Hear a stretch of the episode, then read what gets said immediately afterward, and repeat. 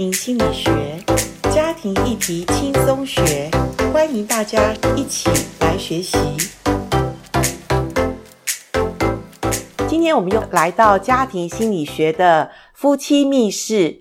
夫妻密室里，我同样的邀请到阿元跟小薇这对夫妻来谈他们十五年的婚姻的过程，一路走来，呃，我看见他们。婚姻是渐入佳境，哈。那我想“渐入佳境”这四个字其实是要付代价的，因为婚姻专家也说过，夫妻中的冲突是一对聪明的夫妻迈向亲密所要付的代价。所以，各位亲爱的夫妻们，我们要进入亲密，呃，其实是要付代价的。那婚姻专家也说过，这个代价有的时候就是从冲突而来。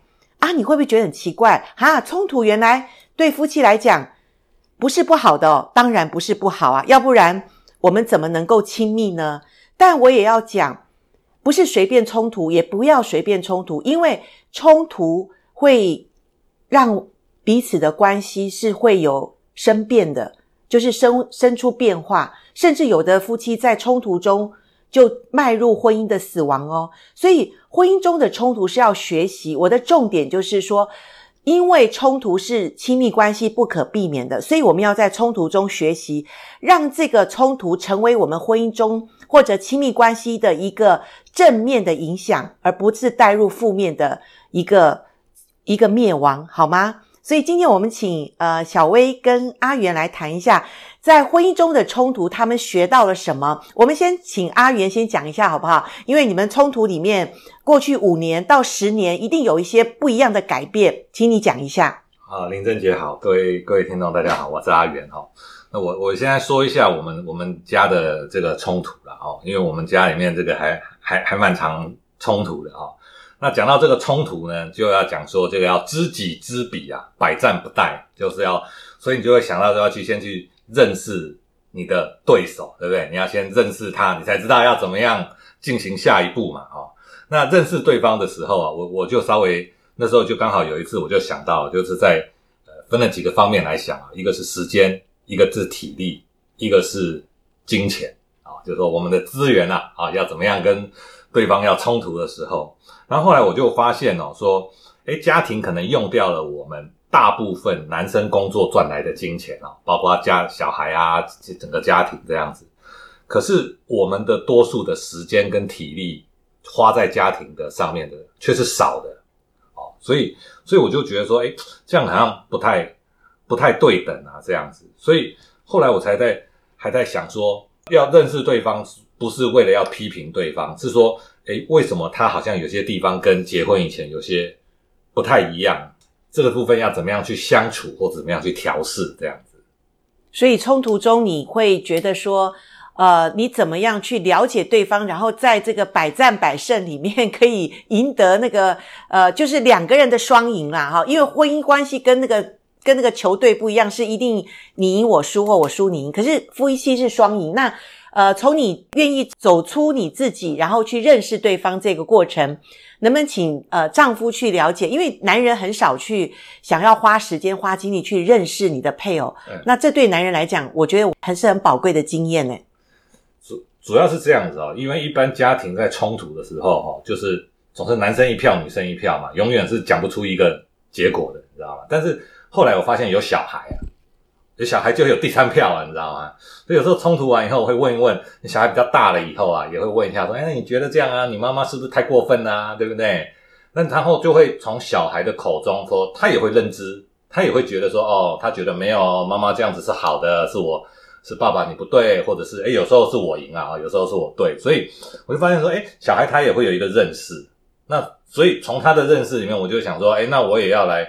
来来来，调整一下，说，哎，那是不是我的观点呢？我的角度呢，过度的呃偏激了，这样子。哦，所以你也会从孩子的身上去学到一些孩子对你直接的讲话的一个方式吗？对，小孩子多就是像一群吃瓜群众嘛，哦，他们也会有他们的看法，这样就不再是两个人是永远是一比一的状况下了。那有的时候，诶小孩也是很贴心诶小孩也会事后啊，或者是在比较缓和的时候啊，他提出他的看法。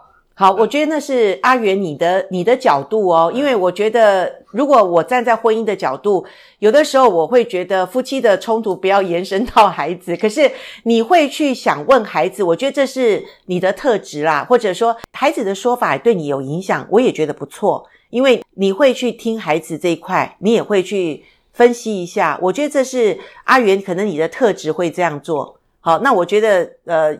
这个是不错的一个看法，你也会去听。那我想问小薇，因为小薇是女性嘛，小薇对于认识、了解这一块，其实是女人常常觉得被爱的一个很重要的一个呃需要。那小薇，我们上一集谈到你从冲突里面多一点的认识自己，知道自己的那个盲点或者那个自己的那个敏感源从哪里来。嗯，那在我们来谈冲突的时候，你会怎么从冲突中认识你的丈夫呢？对，我也会去找他的敏感源是什么。哦，好棒哦！因为我其实就直接讲，我我跟他冲突之前，一定是我希望达到某一个目的。但如果我跟他吵架了，那不是我的目的没达到。其实我讲的意思不是说很功利的那个目的，而是在家庭当中，比如说啊，谁要去接送小孩？或谁要去倒垃圾好了，因为倒垃圾是我们家最不喜欢的。嗯哼。但如果我把我先生惹毛了，那不是就变成我要去倒垃圾？对呀、啊，聪明的态度就是让先生能够做到你期待他做的事。对，所以我要认识他，要投其所好。那我觉得，呃，正在听我们这个节目的听众朋友，不要误会我，我不是那一种呃去讨好先生的人，而是说，我觉得。我跟他关系好，就会变成合作的力量。如果我跟我先生关系不好，我不去理解他，那他就是跟我一个双头马车，那变成就是孩子、工作一些很多重担都落在我身上，那我就变得很倒霉。所以，呃，我会想办法，因为我觉得，即便我们其实，在工作场域，我们都很理性的知道说，诶，我们要去，呃，跟我们的伙伴。有一个良好合作关系，要投其所好，买杯饮料啊。可是你自己的配偶要跟你分担那么重要的一个家庭事业的角色的时候，如果你不这么做，那不是很不合理吗？所以我会想要理解我先生。那我发现我先生跟我不一样，因为我是大概很多女性像我这样，就是听到什么事情可以马上反应出来讲出来，然后呃讲出来我的想法的人。可是我觉得我的先生不是。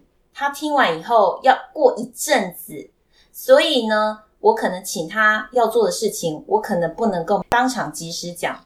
比如说，我们一起开车的时候，啊、路口马上转弯的时候，我先生可能就没办法马上转弯，而且他会生气。你可能要提早三百公尺的时候，你要告诉他说，哦、待会三百公尺之后你要右转。你是他的导航啊？对，这也是我摸清楚他的个性。那。就是他需要一点时间酝酿，是，这一般男人是这样诶，男人的反应慢，女人好长的时间。对，可是这个理解跟这个同理，我也花了很多时间，因为我也常常在气他，他骂我也很快啊。为什么要大家要一起做一件家里孩子的事情，我们的事情的时候就反应这么慢？我感觉他很故意，oh. 但是这也是需要同理之后，我发现哦。原来他还是需要一点时间的，只是骂人真的是反射作用比较快。没错，骂人是不用经过大脑去想的。嗯、对，对，所以老实讲，我也同理他以后，我才呃认识他说，请先生一起来同工某些事情，需要提早预备预告。是，比如说哦，这周末我们安排要去哪里玩，这周末可能要请你带我去买个菜。这样子的事情在我们家都要预告，所以呃，其实你知道你的先生不是不愿意配合你，或者不是不愿意去在家庭里面做一些你需要的分工的一些事情，只是呃，当然第一个我们前面讲到冲突里面大家都没有好声音，所以就会消磨了你对他的认识。然后当你认识自己的时候，你也认识。